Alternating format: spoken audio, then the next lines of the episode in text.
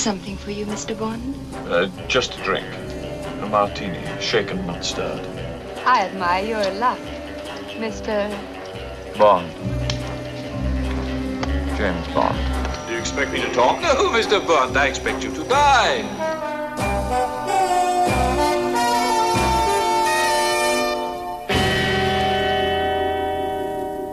Salut, c'est Thibaut et on se retrouve dans le Vodka Martini, notre format consacré à la saga James Bond. On continue de préparer le terrain avant la sortie de No Time to Die, 25e film de la célèbre franchise, et on revient cette semaine sur un épisode emblématique de la période Roger Moore, à savoir L'espion qui m'aimait. Et pour en parler, je reçois Florian Pouplin. Salut Florian. Salut Thibaut. Alors Florian, autant le dire tout de suite. Tu ris direct. hein. Oui, oui, non, bah, tu, tu m'accueilles avec un salut absolument formidable. Euh, autant le dire tout de suite, avec toi, on a tenté quelque chose d'un peu particulier, puisque je crois qu'à la base, tu n'es pas très fan de la saga James Bond, je me trompe. Euh, non, non, pas très. En fait, euh, je suis pas très. Plus par ignorance que parce que j'aime pas trop, mais disons que le peu de films que j'ai vus m'ont pas forcément Convaincu. à aller plus loin. J'ai dû voir euh, deux, trois films avec Craig et pareil, deux, trois avec Brosnan quand j'étais ado, donc autant te dire que je me rappelle pas du tout. Et euh, un, un ou deux Sean Connery qui, eux, m'avaient déjà fait meilleur effet, mais C'est normal. Aussi, il y a genre 20 films. euh, Voilà. oui, oui, c'est un, gros morceau, C'est un effectivement. gros morceau. Voilà. Enfin, dans tous les cas, tu es plutôt de bonne volonté, puisque quand je t'ai parlé du projet et que je t'ai proposé de, de participer à un Vodka Martini, tu m'as dit, ben, pourquoi pas, attribue-moi un film et, et je le regarderai. Donc, merci à toi. Euh, puisque j'ai pris un très gros risque. euh, car en effet, je t'ai confié un Roger Moore, euh, qui est la période la plus longue de la saga, puisque cet acteur a quand même fait sept films. Donc, c'est lui qui détient le record de longévité. Et c'est aussi, selon moi, la période la plus compliquée, puisque c'est à partir de ces films à lui que la saga devient vraiment racoleuse par moments. Elle suit la mode euh, du moment, euh, les genres cinématographiques qui marchent, on va un peu les singer et on vire même dans la parodie euh, pour certains épisodes. Donc c'est pas forcément à, ce moment-là que la saga est la plus facile d'accès. Mais je me suis dit, allons-y avec L'espion qui m'aimait, qui est selon moi l'épisode le moins cynique et le moins grotesque des Roger Moore. Euh, et j'imaginais que ça pouvait marcher avec toi. Alors tu nous diras euh, si c'est le cas ou non, si ça t'a enfin convaincu euh, d'apprécier cette franchise, suspense. Mais avant ça, on peut peut-être commencer par reposer les, bases de ce film qui est le dixième de la franchise. Donc oui, le dixième de la franchise est un des épisodes les plus compliqués à produire. Il a fallu en effet trois ans entre la sortie de L'homme au pistolet d'or en 74 et la sortie de celui-ci en 77.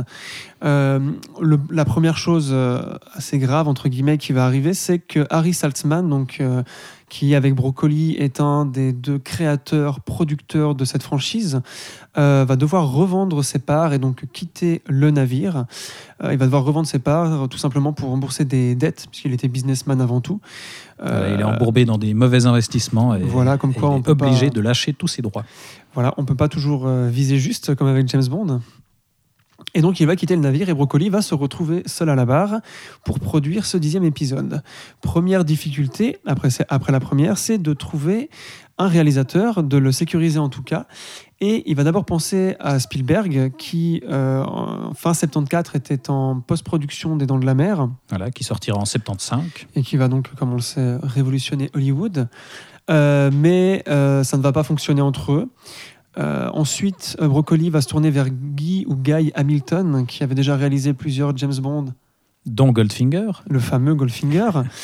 Euh, mais ça ne va pas marcher non plus, puisque euh, Guy Hamilton va partir sur le projet de Superman, qui sera malheureusement pour lui euh, repris ensuite par Richard Donner, comme on le sait tous. Et enfin, Broccoli va trouver Louis Gilbert, qui avait réalisé cinq ans auparavant You Only Live Twice, un des épisodes de James Bond les plus spectaculaires. Euh, donc On ne vit que deux fois en français. Voilà, encore avec Sean Connery à l'époque. Voilà. Et qui va donc accepter euh, de réaliser ce dixième épisode avec Roger Moore cette fois-ci. Donc voilà, une chose de faite. Maintenant, Broccoli va s'attaquer au script. Et là, ça va pas non plus euh, être une partie de plaisir, puisqu'en tout, il va y avoir plus de 10 relectures. Ça va passer par plusieurs scénaristes, être, être réécrit, être modifié, des passages complètement coupés. Enfin voilà, vous imaginez tout ce genre de choses. Euh, heureusement, au bout d'un moment, ils arrivent à voilà avoir Finalement, un résultat. truc final.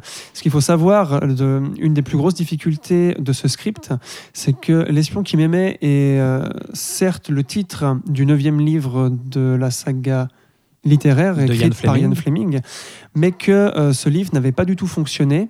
Euh, parce que Ian Fleming avait tenté euh, un pari littéraire qui était de raconter l'histoire du point de vue d'un personnage féminin secondaire. Je crois que C'est ça, ça. c'était un, en fait, euh, tout était raconté à la première personne, du point de vue d'une Voilà, femme qui assistait aux actions de James Bond. Donc ça tranchait complètement avec ce que Fleming avait- fait jusqu'à maintenant. Et le public n'avait apparemment pas apprécié puisque ça a été un four en fait au niveau des ventes en tout cas. Et donc Fleming ne voulait pas euh, réitérer ce four et avait donc interdit à la production euh, de reprendre euh, quoi que ce soit de la trame narrative de ce roman à part le titre. Et donc c'était la première fois dans la franchise de James Bond que des scénaristes allaient devoir inventer de A à Z une, euh, un scénario complet. Mais finalement, ils ne sont pas allés chercher bien loin, puisque euh, le script, au final, s'inspire beaucoup d'un film que tu viens de citer, qui est On ne vit que deux fois. justement. Voilà, donc, euh, donc ça tombait bien qu'ils aient chopé aussi euh, Louis Gilbert, puisqu'il allait refaire à peu près la même histoire.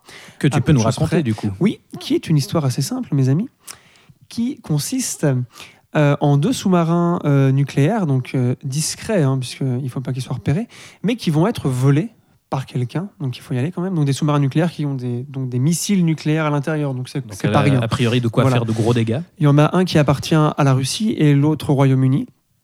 Et donc là, les services secrets russes et le MI6 vont euh, se rencontrer et décider de collaborer ensemble, euh, puisque c'est leur intérêt commun de retrouver ces deux sous-marins qui apparemment euh, ont été volés par la même personne, en tout cas par la même or- organisation. Et donc James Bond va être associé à une agente russe qui s'appelle Anya Amazova, un nom de code triple X, attention. Et, euh, et donc voilà, ils vont essayer de retrouver euh, ces missiles et on va vite apprendre que c'est un grand méchant allemand, assez euh, mégalomane, Voilà, un peu, dit. un peu sur les bords, oui. voilà, ouais, un peu, un peu seulement, hein, euh, qui aimerait donc détruire Moscou et New York et ensuite construire, reconstruire l'At- l'Atlantide donc sous l'eau. Euh, rien que ça. Et, et d'ailleurs, à la base, euh, je, je me permets, je me permets d'ajouter cette précision, mais ce, grand méchant devait être Blofeld, en fait, et, et l'ennemi principal devait être le Spectre. Euh, mais le contrat avec Kevin McClory, dont on discutait dans l'épisode consacré à Opération Tonnerre, allez l'écouter si ce n'est pas fait, il arrive à la fin, en fait, au, bout, au bout des 10 ans depuis Opération Tonnerre, puisque là, on est dans les années 70, et donc Kevin McClory a enfin le droit de produire un remake de ce roman. Euh, et il va commencer à bosser dessus en même temps que, que L'espion qui m'aimait est développé. Et donc il va aller rechercher euh, finalement Sean Connery pour produire euh, plusieurs années plus tard Jamais plus jamais. Et donc ce film-là va mettre quel- quelques années à se faire et il va sortir au final bien après euh, L'espion qui m'aimait. Mais euh, quand même, pour concurrencer et, et envoyer une petite pique euh, à McClory, bah, Broccoli va quand même décider de faire un film qui se déroule sous l'eau pour, euh, pour un petit peu le, le tacler au passage. Et évidemment pour surfer euh, sur le, le succès des Dents de la Mer qui est sorti quelques années euh, avant. Donc encore, encore des problèmes de droit, de contrat et d'argent. Voilà, un Ce qui, ce qui m'amène à, à rajouter ce que j'avais oublié auparavant, que euh, gros changement aussi, John Barry n'est plus à la base, plus à la barre de la musique. Voilà, le compositeur Il historique pas- de la franchise. Voilà, il n'a pas pu revenir au Royaume-Uni pour des problèmes d'impôts. On n'en dira pas plus, Euh, mais qui laisse la main du coup euh, pour ce dixième épisode à Marvin Hamlish qui proposera un score beaucoup plus euh, disco, tout en se basant évidemment sur les thèmes habituels et en ajoutant un peu de morceaux cla- classiques réputés. Euh, voilà, mais ça aussi c'est un changement euh, assez important euh, pour ce nouvel épisode. Et alors, au niveau des changements, enfin, qui, reconnectent un peu avec ce que, ce que la franchise était quelques années auparavant, on sent, enfin, il y a vraiment, avec ce film, l'ambition de revenir à du grand spectacle. C'est d'ailleurs pour ça que Broccoli a commencé par se tourner vers Hollywood et, étudier la possibilité de, faire appel à Spielberg. C'est qu'il il y a vraiment la volonté de revenir à un film d'action ambitieux, fun, avec des scènes spectaculaires. Et ça, on a, on l'a dès le début, dès, dès la scène pré-générique, qui est déjà assez euh, impressionnante. Je ne sais pas si tu partages mon avis. Oui, je partage ton, ton, ton humble avis. Cette, euh, cette, cette scène assez folle euh, de course à ski dans les Alpes, je crois, où à un moment il y a une falaise et puis Bond va sauter de cette falaise dans le vide et son parachute va s'ouvrir. Et sur son parachute, il y a le drapeau euh, de l'Angleterre, donc le Union Jack, qui aura fait un grand effet à l'époque. On imagine que pour les. Britanniques, ouais, ça, ça fait son petit effet. Exactement. Donc, euh, il y a même une anecdote qui dit que tout le monde s'est levé dans la salle lors de la première royale et tout le monde applaudissait. Enfin, t'imagines un peu On le imagine bien la scène, oui. Voilà. Euh, donc oui, c'est un film euh, assez spectaculaire au niveau, au niveau action, au niveau, au niveau décor surtout, et toutes les différentes ambiances, euh, puisqu'on passe, passe d'Égypte à la Suisse, à la pleine mer. Enfin voilà, on sent vraiment le tournage qui s'est passé à plusieurs endroits assez exotiques en plus, euh, et qui donne des grands frissons. Mais justement, euh, une chose sur, le, sur laquelle j'aimerais t'entendre, euh, il y a ce pitch fantasque, effectivement, et ce, ce divertissement assez décomplexé, mais euh, contrairement à la majorité des films avec Roger Moore, je trouve que le, le scénario traite ça quand même avec un, un minimum de sérieux et avec la juste mesure de décalage. Je ne sais pas si toi, c'est justement quelque chose qui t'a convaincu ou pas. Alors l'humour m'a convaincu, ça c'est sûr. C'est vrai qu'on retrouve ce, euh, ce personnage nonchalant, comme tu viens de dire, et un peu euh, je m'en foutiste, un peu sur les bords, mais qui amène à des scènes assez drôles, comme par exemple vers la fin quand il a il, tient en main une des têtes nucléaires et il doit la sortir sans que les bords se touchent, un, un truc comme ça. Voilà, qui est une grande scène de tension. Voilà, et euh, il casse l'attention en disant Ah, mais euh, c'est la première fois que je fais ça, mais il faut bien une première fois à tout. J'étais là, ouais, mais quand même, c'est une bombe nucléaire, donc fais gaffe. tu vois Bah, ça, c'est un peu dans, dans le personnage de, de Roger Moore, qui est ce James Bond, justement assez décontracté, qui prend pas grand chose au sérieux. Mais, mais, mais dans l'action, je le trouve plus convaincant que, que dans les précédents. Alors, Enfin, ça, je te pourras pas crois parce que je n'ai pas mais- vu les précédents, mais en effet, euh, il y a plusieurs scènes qui, qui font le job, entre guillemets. Moi, j'ai pas été, en toute honnêteté, j'ai pas été soufflé par l'action. Après, c'est un film des années 70, mais euh, j'ai trouvé ça un peu, des fois un peu plan-plan. Il y a beaucoup d'action, en tout cas, on sent la volonté de, ben, de vouloir en foutre plein les mirettes. Euh, mais comparé aux autres, je ne pourrais pas te dire s'il y a plus d'action ou pas. En tout cas, moi, c'est un des problèmes que j'ai eu. Là, je vais un peu critiquer, c'est que l'action des fois prend trop, et le personnage lui-même prennent un peu trop le, pas sur le sérieux qu'aurait pu avoir ce scénario, parce qu'il y a quand même des enjeux euh, assez graves quand même. Euh, et euh, des fois, je trouve que ça gâche un peu le suspense. Le fait qu'il y a un côté un peu méta, que James Bond, euh, on sent très bien qui c'est qu'à la fin, lui, c'est lui qui va, qui va tuer, enfin qui va remporter sur le méchant. Euh, on sent que le film a conscience de ça. Et euh, même, si, même si ça fonctionne par certains égards, notamment l'humour et puis certaines scènes d'action, je trouve que ça, ça peut gâcher un peu le côté, le côté sérieux et suspense. Voilà. Par contre, par rapport justement à, l'aspect sérieux, il y a aussi une chose que, que je trouve intéressante dans ce film-là, c'est la relation avec euh, la James Bond Girl, et justement le personnage de la James, de la James Bond Girl du film. En effet, euh, Anya Amazova est une agente, donc à la base, euh, donc agente des services secrets, donc elle est euh, d'emblée mise au même niveau hiérarchique, en tout cas, Voilà, c'est un Que des cas de James Bond Girl où c'est son égal, c'est pas Exactement. juste une potiche. Et même dans ses agissements et dans, ses, et dans son comportement, euh, l'agent Triple X va, va être aussi maline, aussi intelligente, voire plus courageuse aussi que lui. Et il c'est y un a cette- personnage a que j'ai cette beaucoup scène aimé. Où, où elle le séduit justement, elle fait mine de tomber euh, dans ses bras et de, et de, et de se faire con- conquérir par, par James Bond. Et en fait, c'est juste pour le doubler. Donc on voit aussi que dans le jeu de la séduction aussi, elle est euh, plus forte que lui en fait. Il n'est pas tout seul, exactement.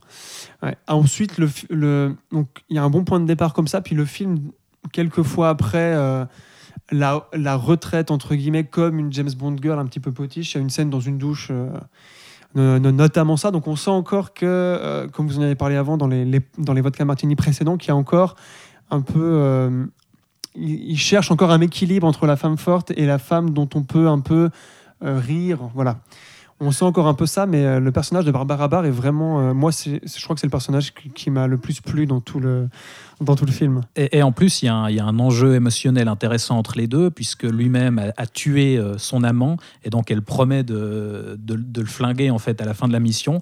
Et, et- et du coup, ça, ça pose des bases assez intéressantes entre les deux. Après, je sais pas ce que tu penses de la résolution de cet enjeu-là, mais Non, la résolution est, est assez mauvaise selon moi, mais revient aussi à ce que le personnage de Roger Moore est, en tout cas. Euh, parce que c'est genre, euh, je vais te tuer parce que tu as tué mon- l'homme dont j'étais amoureuse. Et puis Bond, il fait, oui, mais déshabi- dé- dé- dé- dé- déshabillons-nous et puis on verra. voilà, Voilà. il, il débouchonne du champagne et puis c'est réglé voilà. finalement. C'est vrai Donc que ça, c'est un petit peu dommage. ce qui revient, enfin voilà, mais il y a quand même une cohérence avec l'humour qu'il y avait eu avant. Mais disons que là, c'est quand même au prix d'un des gros trucs sur lequel tout le scénario tenait, en fait. Voilà. Donc, euh, voilà, je ne suis pas complètement convaincu par ce Oui, film. on commence à le comprendre. Mais par contre, il y, a- il y a encore un personnage dont, dont on n'a pas parlé et Oui, qui est important dans, dans le film. C'est le personnage de, de l'autre méchant, puisqu'on l'a évoqué. Le grand méchant du film, c'est un mégalomane allemand qui aimerait Mhm. bien euh, vivre sous l'eau. Mais il a un homme de main qui est l'un des méchants les plus emblématiques de, de la franchise et qui est requin.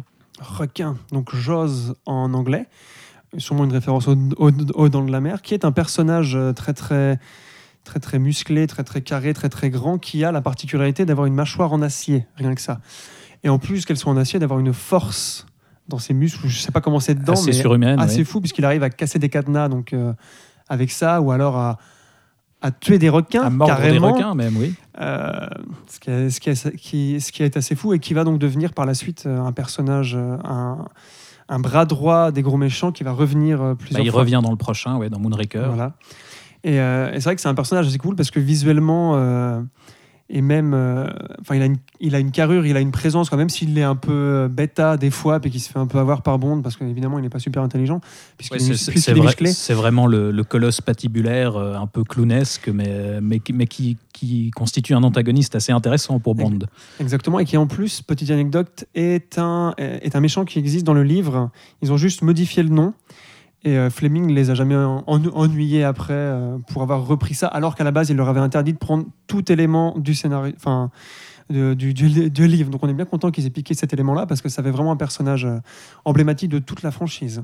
Et finalement, on peut, on peut revenir à, à l'aspect euh, fabrication, parce que alors, le, le scénario ne t'a pas euh, entièrement convaincu, ça on l'a compris, mais euh, en termes de fabrication, je trouve que sur ce film-là, il y a aussi un beau soin qui est apporté, il y a quand même des- de belles qualités euh, techniques. Je sais pas ce que tu en penses. Alors oui, surtout au niveau des, au niveau des décors, j'ai trouvé, et, et de l'antre du méchant, notamment cette espèce d'araignée aquatique. cette On ne sait pas si c'est une sous-marine. araignée, mais il y a- il y a- elle a- c'est un bâtiment qui bouge avec des grandes pattes, euh, qui est vraiment assez... Voilà, et puis qui peut aller sous l'eau, enfin, comme un sous-marin, qui est assez... euh, impressionnant au niveau design, j'ai vraiment- trouvé. Et bien entendu, le ventre du bateau euh, du, du méchant qui est donc euh, euh, qui s'ouvre et qui en fait euh, est un hangar à Voilà, sous-marin. c'est un méga fait, pétrolier qui peut Voilà. avaler les, les sous-marins.